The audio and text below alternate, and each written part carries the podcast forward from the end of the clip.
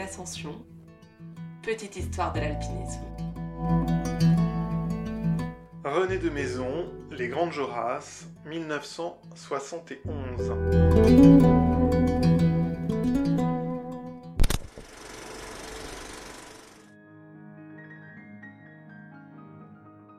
Depuis son adolescence sur les rochers de Fontainebleau, le jeune René de Maison a bien grandi quand il réussit l'ascension de l'éperon Marguerite aux Grandes Jorasses, été 58.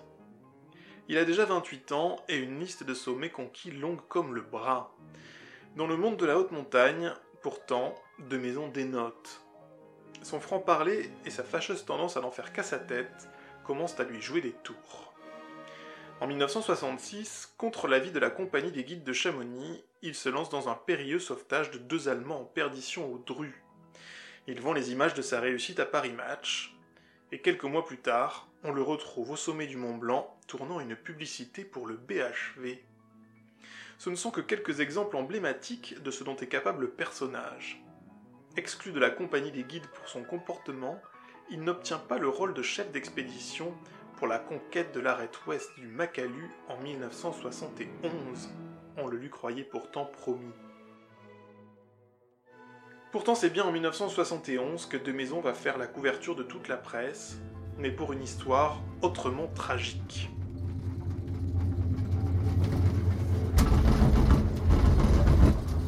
Le 9 février 1971 à la mi-journée, De Maison, 41 ans, quitte l'aiguille du Midi à ski. Il est accompagné par un jeune Tourangeau, 24 ans seulement, petit prodige de la grimpe française, fraîchement auréolé de son diplôme de guide de haute montagne, Serge Gousseau. Ensemble, ils ont une idée en tête, réaliser une grande ascension en plein hiver. Une autre cordée semble avoir eu la même idée et se dirige vers l'imposante pointe Walker des Grandes Jorasses. Ils redescendent alors à Chamonix pour compléter leur matériel, histoire de pouvoir rivaliser sur ce même sommet.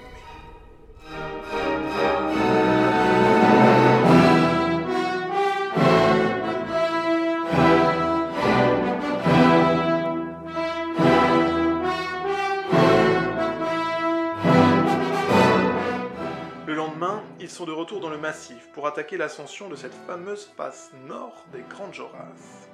La journée se déroule sans encombre et la nuit au refuge de l'Échaud également. Les premières difficultés sont pour le jour suivant. La progression est lente car les conditions ne sont pas bonnes. La glace est omniprésente et comble les moindres prises du rocher.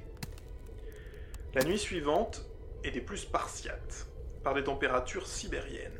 Le bivouac minimaliste est dressé à la hâte alors que les rayons du soleil ont disparu depuis plusieurs heures. Le vendredi, l'ascension reprend vers 8 heures et la cordée avale doucement les mètres de fissures, de rochers et de glace. C'est le début de la partie la plus technique.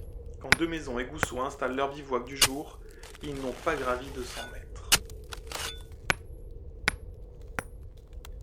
Au soir du troisième jour sur la montagne, alors que la fatigue commence à se faire sentir, la neige vient jouer les troubles fêtes.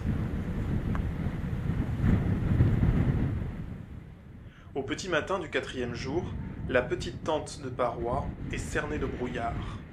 Les jours s'enchaînent, et la progression est lente, très lente, et les nuits de plus en plus inconfortables. Assez vite, les grimpeurs se rendent à l'évidence. Les conditions rendent l'atteinte du sommet quasi impossible. Et comme elles semblent se détériorer, ils ne sont même pas vraiment sûrs de trouver une échappatoire. Gousseau n'est plus fatigué, il est terrassé. Ses mains, très abîmées par le froid, l'empêchent de grimper correctement. Quelques heures plus tard, ses mains finissent par être complètement inutilisables, gelées.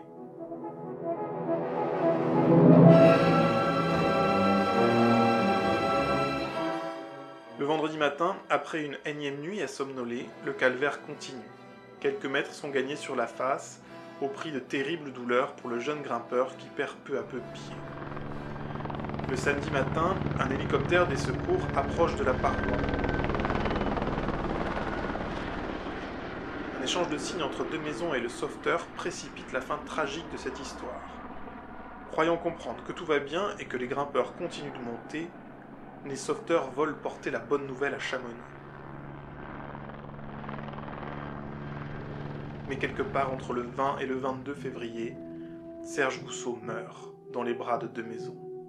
Entre-temps, une nouvelle rotation d'hélicoptères a encore donné de faux espoirs à l'accordé en détresse. À son tour, deux maisons a perdu la force de bouger. Combien de temps va-t-il encore tenir?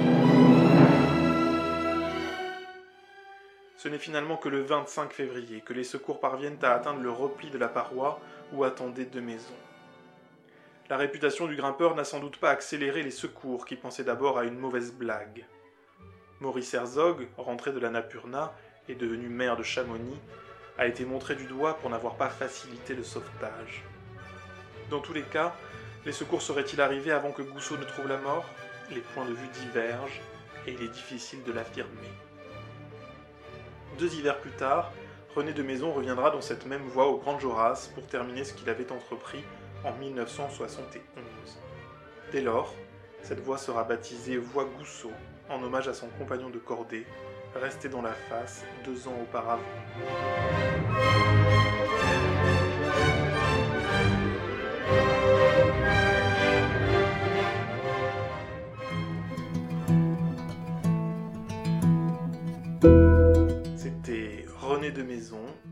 Les Grandes Joras, 1971.